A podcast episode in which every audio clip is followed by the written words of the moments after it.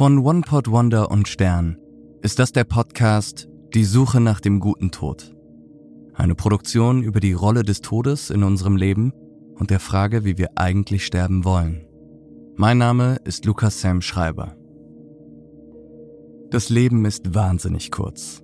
Ist ja klar, jeder weiß das. Aber wann hast du zum letzten Mal nachgerechnet, wie kurz? Die durchschnittliche Lebenserwartung in Deutschland liegt bei 82 Jahren. Aber so viele Jahre bleiben dir natürlich nur von der Geburt an. Und deshalb müssen wir davon dein aktuelles Alter abziehen. Das Durchschnittsalter der deutschen Podcasthörer liegt bei circa 34 Jahren. 82 Jahre minus das Alter 34 Jahre bleiben noch 48 Jahre zu leben. Richtig? Nicht ganz. Wenn du durchschnittlich 8 Stunden pro Nacht schläfst, werden 16 dieser Jahre mit Schlafen verbracht. Schlaf ist wichtig, aber doch keine richtige Lebenszeit. Also bleiben nur noch 32 Lebensjahre übrig. Wie viel dieser Zeit verbringst du mit einem Job, den du nicht magst? Wie viele Stunden verbringst du mit deinen Freunden, mit deiner Familie? Wie verbringst du deine Tage?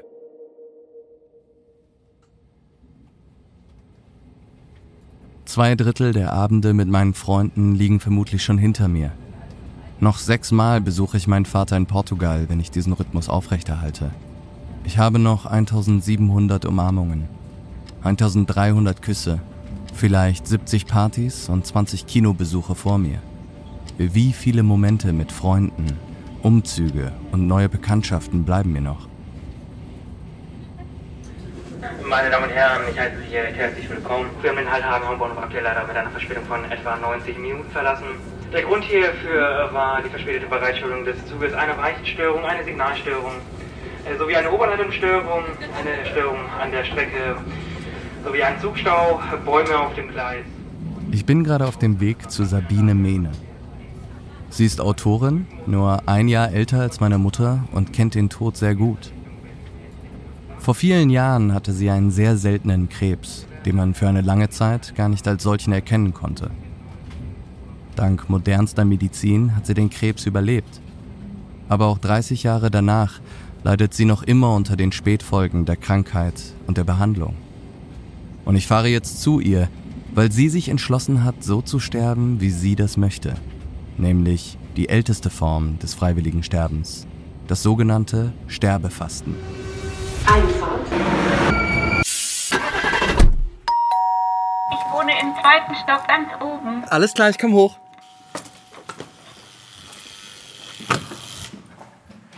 Soll ich die Schuhe ausziehen? Ich habe es immer ganz gerne, ja, wenn es für dich Ja, okay für mich ist. ist Du hast jetzt ein Mikro mit, wir können es jetzt auch noch mal nachholen. So was meine ich.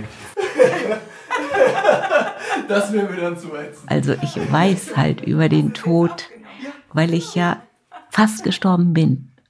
Und eben nicht so, wie man das heutzutage klassischerweise der plötzliche Herztod, der so überraschend kommt, sondern dieser Tod, den die meisten ja sterben, dieses eine Krankheit zu haben, immer weniger zu werden und in so einem Prozess zu sein, wo du eben dann, so war es ja bei mir auch, ich war 38, also eigentlich noch viel zu jung. Ich muss dir auch sagen, ich freue mich regelrecht, wenn ich es dann auch endlich dann gewuppt gekriegt habe und aus und mein Erdenkleid ablegen darf weil es ist einfach nicht mehr so schön, so zu leben. Mit so vielen Einschränkungen, Schmerzen und ähm, Unschönbarkeiten, die, de, der mein Alltag halt auch hat. Nur, weißt du, ich habe jetzt einen langen Schulungsweg hinter mir. Wenn du, wenn du eben 25 Jahre Schulung hast, dann hast du eben auch 25 Jahre Schulung ähm, deinen Liebsten nicht ständig vorzujammern, dass es dir scheiße geht, weil es nutzt nichts. Also vorbereitet zu sein ist für mich eigentlich das beste Lebensprinzip.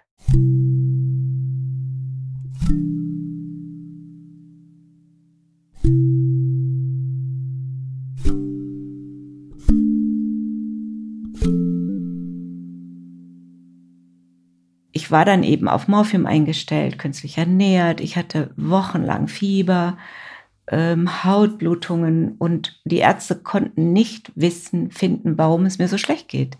Sie haben zwar einen Verdacht geäußert, man hat schon relativ früh auf eine Krebskrankheit getippt, aber es gab keine Laborparameter, wo man klar sagen konnte, es ist Krebs und wenn welcher.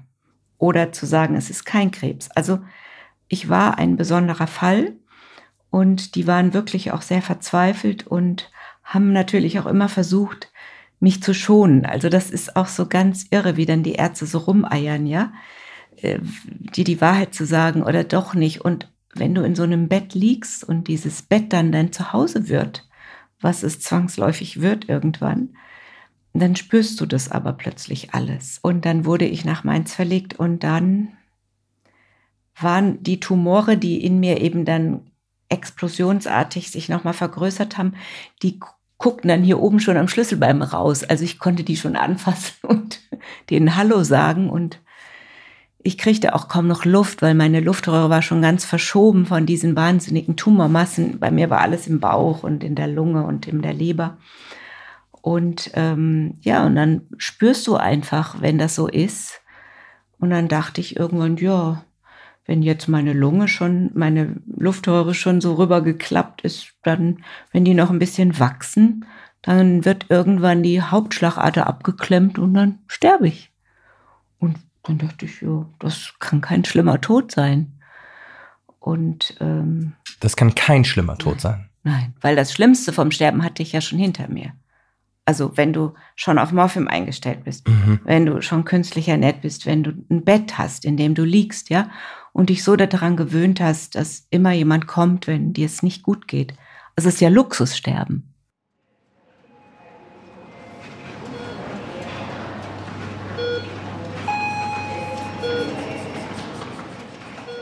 Mediziner wollen Menschen heilen. Den Prozess des Sterbens zu optimieren, liegt nicht immer im Interesse aller Ärzte und Ärztinnen. Und das ist ein sehr modernes Problem. Dieses Experiment, die Sterblichkeit zu einer medizinischen Erfahrung zu machen, ist erst Jahrzehnte alt. Vorher sind Menschen einfach dort gestorben, wo sie gelebt haben. Und auch wenn heute die meisten Patienten gerne zu Hause in den eigenen vier Wänden sterben wollen, sterben sie meist doch im Krankenhaus oder in Pflegeheimen. Nur wenige finden einen Platz in einer Palliativklinik oder im Hospiz. Die Menschen, die den Sterbenden in diesen Einrichtungen am nächsten sind, sind oft nicht Ärzte oder Angehörige, sondern Pflegekräfte. Ich habe schon hunderte Menschen sterben sehen, aber manche Sachen nehme ich trotzdem heute noch mit. Weil ähm, der Tod von ähm, Menschen signalisiert uns ja auch immer unsere Endlichkeit ja, wir werden damit konfrontiert. Irgendwann werden wir das vielleicht sein. Es gibt auch ganz viele Menschen, die schon jetzt im Hospiz wirklich super gut versorgt sind und auch glücklich sterben. Ähm, aber so individuell, wie wir jetzt leben und wie jetzt gerade auch die Generation ist, ähm, da, da, da gibst du halt schon ganz viel von deinem normalen Alltag an der, an der Tür halt ab. Im Altenheim, finde ich, ist das Sterben so. Es wird sich gut gekümmert, gar keine Frage, aber aufgrund dieser diesem noch krasseren Zeitmangel irgendwie so nicht so innig, so, ja, es stirbt halt jemand so und dann gefühlt wird schon gesprochen, wer kriegt das neue Zimmer und das finde ich so grausam.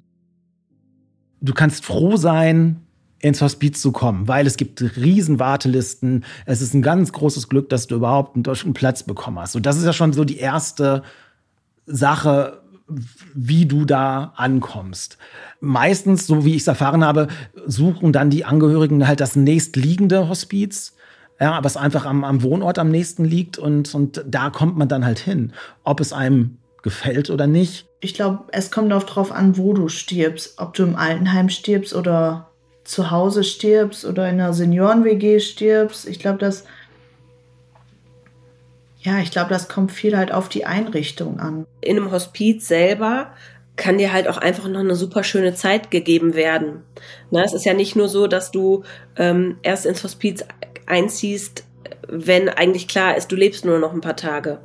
Klar gibt's, es gehört das auch zum, zur Norm, Ne? Weil einfach es auch wenig Hospizplätze gibt und äh, viele Menschen das ja auch so lange wie möglich hinauszögern, dort einzuziehen. Ähm, aber es gibt natürlich auch Menschen, die einfach da echt noch eine gute Zeit verbringen können. Ne? Mit sämtlichen Angeboten von, was weiß ich, Musik, Maltherapie, Gesprächsrunden. Jemand, der mit 35 halt verstorben ist und der wollte noch richtig rocken. Ähm, der hat dann noch äh, Lieder geschrieben für seine, für seine Tochter und so weiter und Briefe. Und äh, also da war noch richtig Alarm. Und du hast halt diesen 35-Jährigen, der halt äh, da liegt und es gab, kam dann jeden Tag eine Dame rein, die Harfe für ihn gespielt hat. So, das ist natürlich total lieb gemeint. Und er hat sich weder getraut zu sagen, möchte ich gerade nicht. Und sie dachte, sie tut ihm was Gutes, aber da prallen halt Welten irgendwie aufeinander. Ich sage immer, wenn ein Patient zu mir sagt, ähm, wie ist es denn zu sterben, dann sage ich immer ganz ehrlich, ich weiß es nicht, ich bin noch nicht gestorben. Und habe schon mehr Vertrauen zu diesen Menschen erreicht, als alle, die irgendwelchen Quatsch da wie nächstes Jahr fahren wir auf die Malediven oder so erzählen.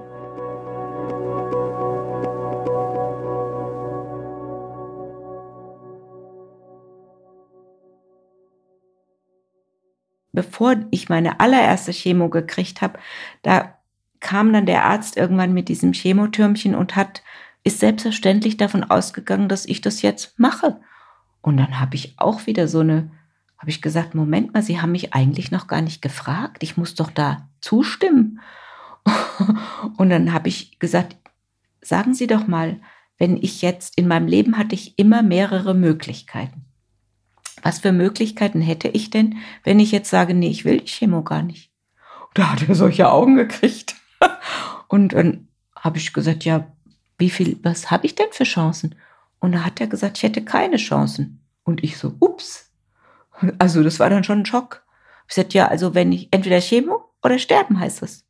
Und er meint, ja. Und habe ich gesagt, gut. Dann will ich aber wissen, wie viel Zeit geben Sie mir denn noch? Und dann hat er rumgedruckst. Das will ja keiner so gar, gerne sagen. Und dann hat er gesagt, naja, vielleicht sechs Monate. Und dann hat meine innere Stimme gesagt, nee, sechs Monate schaffe ich nicht mehr. Ich würde mir nur noch zwei Monate geben.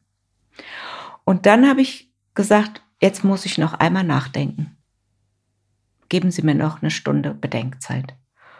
Und dann hat er zwar geschluckt, ist er rausgegangen und gesagt, okay, dann klingeln Sie, wenn Sie soweit sind diese Stunde Bedenkzeit, das war eigentlich meine schwerste Stunde, weil dann habe ich die Waagschale gehabt, entweder ich sterbe jetzt, keine Chemo.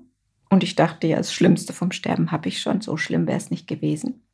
Und ich wusste, ich für mich alleine hätte sterben können. Aber dann war in der anderen Waagschale mein Leben vorher, meine süßen Kinder, mein Mann, alles, was ich zu Hause hatte. Und ich dachte, oh scheiße, wenn er dir jetzt eine Chance gibt, vielleicht schaffst du es ja. Dann könnte dein Leben weitergehen. Und dann habe ich da gesessen und habe da abgewogen. Und ich habe letztendlich zum Schluss meinen Verstand entscheiden lassen, nicht das Gefühl. Das finde ich auch bemerkenswert, weil wir ja sonst immer sagen, wir sollen uns auf unser Bauchgefühl hören. Also wenn ich auf mein Bauchgefühl gehört hätte, hätte ich gesagt, Leute, dann habe ich noch zwei schöne Monate. Dann mache ich das noch irgendwie rund und dann war eben das meine Zeit. Und dann habe ich den Verstand entscheiden lassen und habe dann die Chemo, ähm, der Chemo zugestimmt. Und warum erzähle ich das? Weil ich finde, es ist wichtig, dass man sich entscheiden kann, dass einem zugemutet wird, sich zu entscheiden. Und auch beim Sterben muss den Leuten zugemutet werden. Wie oft wird ihnen erzählt, ja, wir machen noch Chemo, aber es wird ihnen gar nicht erzählt, dass die Chemo ihre Lebenszeit vielleicht um drei Monate verlängert. Aber dafür haben sie die Qual der Chemo. Also, wie will ich leben? Lieber drei Monate kürzer, aber ohne Chemofolgen? Oder drei Monate länger mit dem ganzen Chemogedöns? Und ähm, es gibt zwei Möglichkeiten. Entweder du wehrst dich dagegen und, und rebellierst und, und schlägst um dich und kreischst und wirst, äh, dann wirst du aber irgendwann mit Medikamenten abgeschossen. Oder du findest eben diesen Weg, dass du dich damit arrangierst. Und ich habe äh, als Kind bin ich mal in eine Welle gekommen, bei so einer Sturmflut bin ich mal am, am, am, am Strand von der Welle erfasst worden. Und dann hatte mich die Welle ähm, zu Boden gedrückt und ich habe wirklich kaum noch Luft gekriegt. Und da gab es so einen Erkenntnismoment, wo ich gemerkt habe, ich muss jetzt ganz still warten. Bis die Welle mich wieder zurückspült. Das war ein tiefes inneres Wissen.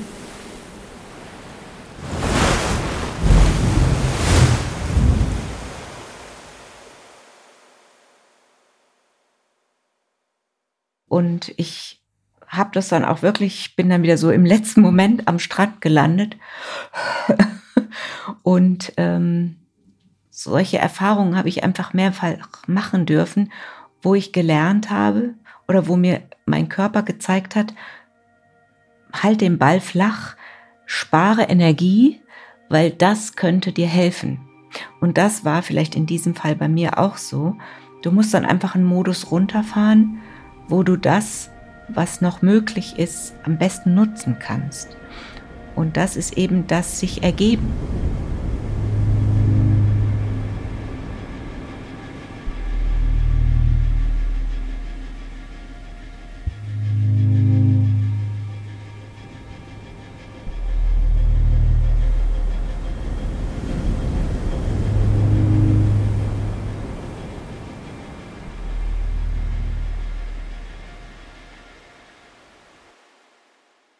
Musste wahnsinnig viel kotzen bei der Chemo, wirklich. Es war nicht schön. Und die erste Chemo war besonders schlimm, weil da halt Unmassen an Tumor zerstört wird, was aber ja im Körper erst noch, also ich war ja dann im Grab, ja. Und dann habe ich gesagt, nee, ich will nicht ähm, diese kriegerischen Metaphern, die damals so modern waren. Du musst kämpfen und stark sein. Mhm. Nee, das ist nichts für mich. Dann habe ich mir vorgestellt, die Chemo ist pures Gold. Ich werde vergoldet. Das war mein Bild. Und das hat mir richtig Kraft gegeben. Und die, und das stimmt ja auch. Gold ist sehr teuer. Chemo ist sehr teuer. Also ich bin vergoldet worden. So. Das war mein Bild. Und so innere Bilder haben schon eine große, große Kraft. Also das dürfen wir nicht unterschätzen. Im Sport gibt es ja noch so auch dieses, dieses, die Sportler machen das ja auch, die, also so, so äh, Skispringen, ne? Mhm. Wie oft simulieren die das ja vorher, ja? Die gehen das x-mal durch.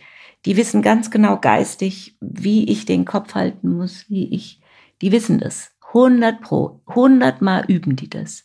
Und dann müssen sie fliegen. Ja, und ich übe das eben auch. Und wir können eben sterben üben. Wir können uns vorbereiten wenn wir es wollen.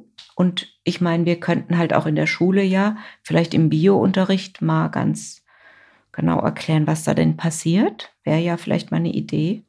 Was passiert denn da rein physisch? Und es gibt da ja auch mittlerweile wirklich genug Bücher. Also. Was ich mich frage, also du, du hattest diese Chemotherapie vor über 20 Jahren. Und so über den Verlauf der Zeit werden die Schmerzen stärker. Ähm, deine Abhandlung damit verändert sich. Und an einem gewissen Punkt sagst du, das ist für mich nicht mehr lebenswert. An dem Punkt, das ist mir zu viel. Wenn das nicht mehr da ist, dann, dann will ich nicht mehr.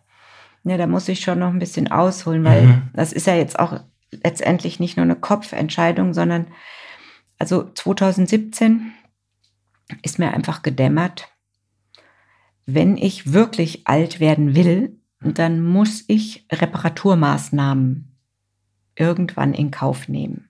So.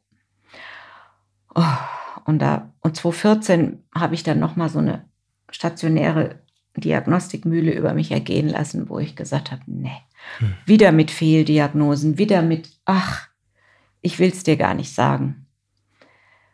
Und äh, aber doch, vielleicht erwähne ich das noch. Ich bin privat versichert, ja, und die Privatpatienten retten jetzt das System, weil das ja alles abrechenbar ist, was die Krankenkasse gar nicht abrechnen würde. Also müssen es die Privatpatienten liefern. Das heißt, wenn du nicht aufpasst, kriegst du alles verordnet, was geht. Von der Diagnostik alles. Und das Spiel habe ich dann irgendwann durchschaut. Und habe ich gesagt, nee, ihr Lieben. also ich will nicht mehr, dass an mir rumdiagnostiziert wird.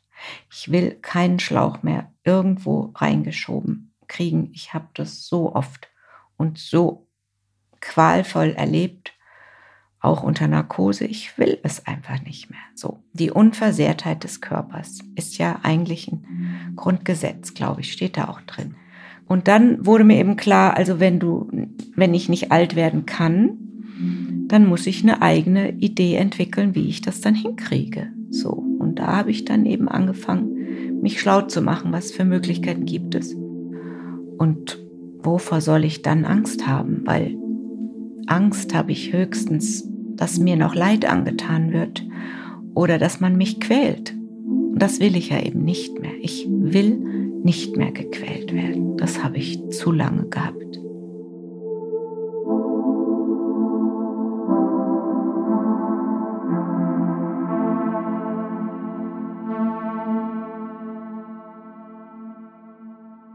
Wie gesagt, es, es wird halt immer schlechter. Die Leute werden immer vergesslicher und immer immobiler halt auch. Das mit der Kontinenz funktioniert nicht mehr.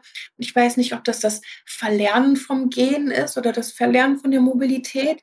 Irgendwann ähm, klappt das halt alles nicht mehr. Dann klappt auch das Essen nicht mehr und das Schlucken nicht mehr.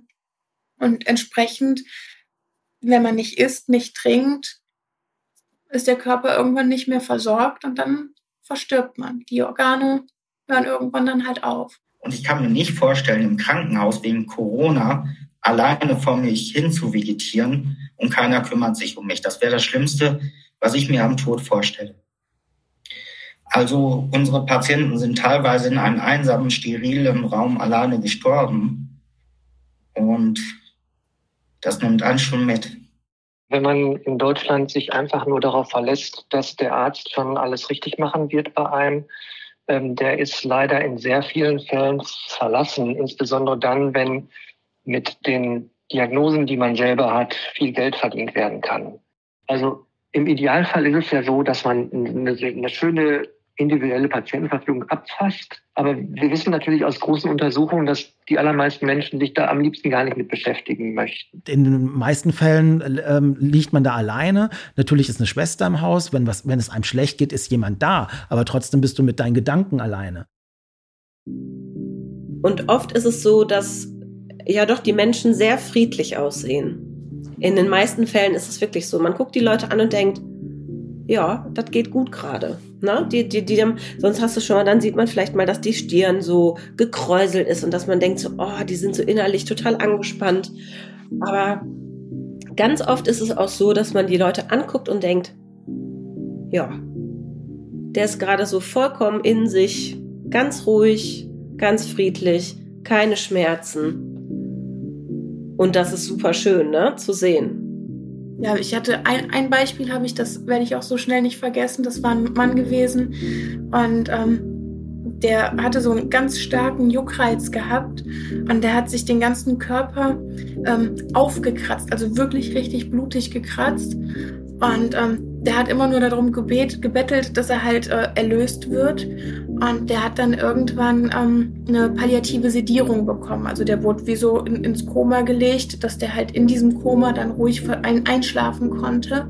So jetzt bei uns, wir versuchen halt, weil wir halt auch eine oder ja eine sehr sehr intensive Beziehung zu unseren Bewohnern haben, ist halt so ja, man macht irgendwie so von bis alles mit und dann ist auch egal, ob du in der Nacht da bleibst, wenn kein Angehöriger da bleibt, aber du merkst, sie wollen nicht alleine sein. So, so aber ich kann immer mit gutem Gewissens ähm, sagen, ähm, wenn ein Mensch stirbt, ich habe ähm, das Beste gegeben, was ich konnte. Ich werde nie vergessen, als ein Patient noch ähm, röchelte und ich ihm dann eine Ghetto-Faust gegeben habe. Ghetto-Faust ist immer unser Ding. Ähm, und er sagte, bevor ich sterbe, wollte ich deine scheiß alte Hackfresse nochmal sehen. Und der ist dann auch in der Zeit, wo ich da zum Einsatz war, ähm, verstorben. Ja, das sind so Momente, wo man sich denkt, es gibt keinen besseren Job. Bei vielen, die kriegen Wasser in der Lunge oder so. Und ich finde, das ist so ein ganz, ganz fieses Geräusch, so dieses, ja, so, so ganz, für mich voll das fiese Geräusch. Und ja, ich glaube, so möchte ich ja, das hört sich immer an, als wenn die wirklich so ertrinken, habe ich das Gefühl. So, das ist auch in den letzten Stunden vorm Tod, hört sich das noch extremer an und das hört sich so furchtbar an. Für mich furchtbar an und das möchte ich auf gar keinen Fall. Oder ich würde mir wünschen, dass ich nicht so einen Tod habe. Ja, die Traumvorstellung wäre einfach einzuschlafen und morgens nicht mehr aufzuwachen. Aber passiert ja in den seltensten Fällen vielleicht.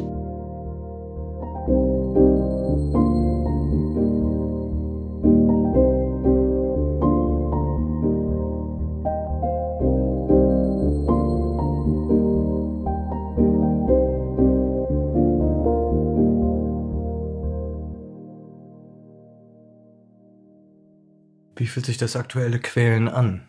Was, was ist das Leid? Das Leid ist halt, dass ich sehr viel Schmerz habe. Wo? Also ich habe eine ganz hässliche ähm, Neuropathie, also eine Nervenlähmung von der Chemo. Und die ist einmal in den, in den Beinen, ähm, in den Füßen spüre ich den Boden nicht mehr unter den Füßen. Also ich muss ihn mir immer vorstellen und ganz vorsichtig laufen, dass ich nicht falle. Aber ich habe auch noch in diesem ganzen, es gibt ein Darmgeflecht, das muss bei mir ein Hau abgekriegt haben. Also wenn ich etwas esse, wenn Flüssigkeit, Nahrung in meinen Magen kommt, dann reagiert mein Bauch sofort mit Spastik. So, dann gibt es sofort Schmerz. Egal was ich esse. Nur alleine, dass da was reinkommt, macht Schmerz. So zum Beispiel. Dann kannst du es dir vielleicht vorstellen. Also das macht wirklich keinen Spaß mehr zu essen. Und ich habe auch keinen richtigen Geschmack und so mehr. Also ich esse nur, weil ich essen muss, damit das Gehirn denken kann und die Organe noch ein bisschen funktionieren. Und das macht einfach keinen Spaß mehr. So.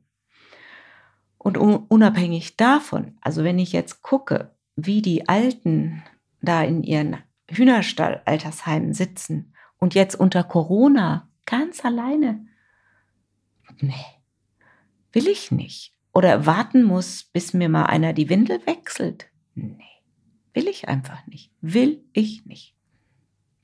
Ich habe das volle Programm gekriegt. Also die Therapie, die diagnostischen Maßnahmen, die ich gekriegt habe, kosten so viel wie ein halbes oder halbes Eigenheim. So, also ich habe von der Gemeinschaft diese dieses einmal bekommen, das habe ich genommen und jetzt sage ich Dankeschön, das reicht für mich, ich möchte es gar nicht nochmal. Also wir haben früher immer so spaßig auf unserem Auto gehabt, Atomkraft, nein, danke. Und ich sage jetzt Medizin, nein, danke, weil ich habe genug bekommen. Es reicht mir. Wie willst du denn sterben? Also du erzählst, du willst es selbst machen, weil du auch Schmerzen hast und auch diese, diese Selbstbestimmtheit behalten willst. Dieses, dieses Sterbefasten, das klingt ja auch, das klingt nach, für mich nach einem krassen Commitment auch.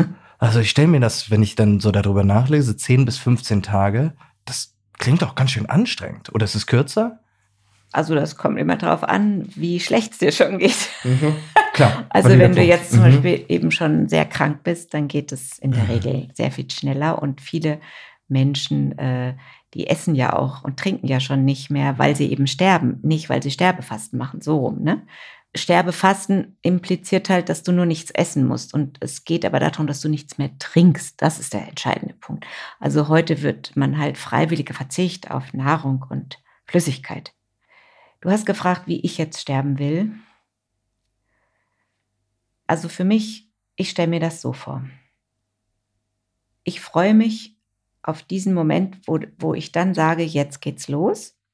Und dann werde ich eben sukzessive das Essen einstellen. Und ähm, ich werde das langsam, glaube ich, machen. Es sei denn, es ist irgendein Notfall, aber da habe ich dann noch andere Ideen. Und ich werde, weiß, dass die ersten Tage, wo ich nichts esse, da wird es mir sehr schlecht gehen, weil mir das immer sehr schlecht geht, wenn ich zu wenig esse, kriege ich furchtbare Kopfschmerzen, die sind schon ekelhaft. Aber ich weiß auch jetzt, was ich dann tun kann, um das hinzukriegen. Ich werde also als erstes mit dem Essen aufhören. Ich werde als erstes einmal den Darm richtig ausleeren, damit ich dann da nicht noch so viel hin und her habe. Und dann werde ich sukzessive mit dem Trinken aufhören und dann weiß ich aus früheren Fastenerfahrungen, dann kommt auch schon diese Heiterkeit, diese geistige Wachheit, die habe ich ja auch jetzt schon, weil ich so wenig esse. Ähm, die wird dann noch ein Stückchen stärker und dann wird, kommt man auch in so einen ganz besonderen Modus. Also wer gefastet hat, kennt das eigentlich. Das ist richtig toll. Wenn der Magen nicht mehr knurrt und du hast dann ganz viel Zeit. Die Lampen gehen so richtig. Ja, an. die Lampen mhm. stellen dann um. Und dann werde ich halt Stück für Stück auch nicht mehr trinken und ich trinke auch jetzt schon viel, viel weniger. Ich habe gar keine Lust mehr. Und ähm, ja, und dann kommt eben irgendwann der Moment, wo ich dann wahrscheinlich schläfrig werde. Ich rechne mal so nach zehn Tagen wird es bei mir vielleicht sein. Dann penne ich halt nur noch. Und da brauche ich dann wahrscheinlich jemanden, der immer mal nach mir guckt und der vielleicht die Mundpflege macht und so. Oder wenn ich unruhig bin, dass ich dann vielleicht doch ein Schmerzmittel kriege oder so. Also es ist auch physiologisch, dass der Körper Unruhe macht, weil die Muskulatur fängt dann auch manchmal an zu zittern. Wenn einfach keine Nährstoffe mehr kommen, dann gibt es einfach physische Probleme, die aber vorübergehender Natur sind. So. Und wenn man das eben studiert hat, wie Sterben geht, dann weißt du das eben. Und da ich sage, das ist meine letzte Reise, habe ich eben für mich gesagt, das wird wahrscheinlich so drei Wochen sein, wie eine gute Reise. Und in, bei einer guten Reise, wenn ich so richtig fertig bin und wir in Urlaub gefahren sind, dann war die erste Woche war ich sowieso oft total müde. dann kam so eine Woche, wo du so, so ganz gut drauf warst und zum Schluss wollte ich dann immer wieder heim. Ich wollte heim und ich gehe ja dann auch heim. Also ich kenne dieses Gefühl auch nach einer langen Reise, so dieser Moment, du sperrst zum ersten Mal wieder das Schloss auf, gehst dann da rein und dann ist alles so so unbefleckt, so rein, so wow, so ohne Energie, kennst du doch vielleicht auch, ja, so wird das dann sein. Und ich habe für mich, mein eines Buch heißt ja auch der große Abflug, also ich habe das Gefühl, das wird so sein, das ist mein Bild, dass ich dann auch fliege. Und da habe ich das Bild, schau, wenn so Vögel, die werden im Nest, die Eier werden da reingelegt und dann schlupfen die da raus, dann werden die noch eine Zeit gefüttert und dann sitzen die da irgendwann da oben auf dem Nestrand und gucken immer mal so. Und die wissen, irgendwann müssen sie fliegen. Also irgendwann müssen sie das erste Mal ihre Flügel ausbreiten und fliegen. Und sie wissen nicht, wie es geht und ob es klappt. Und so stelle ich mir das dann auch vor. Und ich meine, der Vogel, wenn er dann eben nicht fliegt, dann fällt er aus dem Nest, weil er irgendwann zu groß ist. Also er hat nur die Wahl, es macht Platsch wenn er Glück hat, bricht es ihm nicht das Genick. Und, oder er fliegt. Und ich stelle mir dann immer vor, wie ich da sitze auf diesem Nestrand und wie ich dann das erste Mal fliege. Ich finde das ein wunderbar kraftvolles Bild.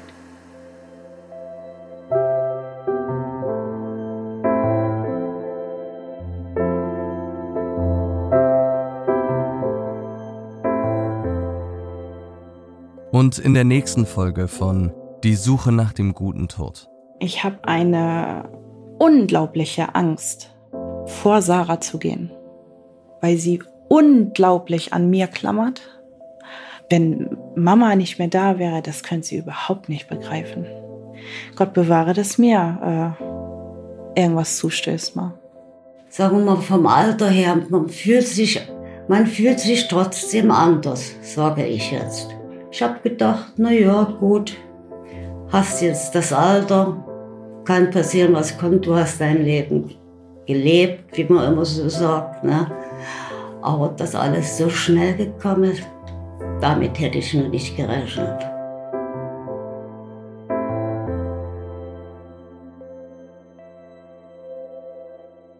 Die Suche nach dem guten Tod ist ein Podcast von One Pot Wonder und Stern. Geschrieben und produziert wurde er von mir, Lukas Sam Schreiber. Weitere Executive Producer sind Tim Kleikamp und Isa von Heil. Sounddesign und Executive Editor bei OnePod Wonder ist Mingo Faas. Besonderer Dank geht an Annika Schnücke, Linus Günther und Anna Beke Gretemeyer.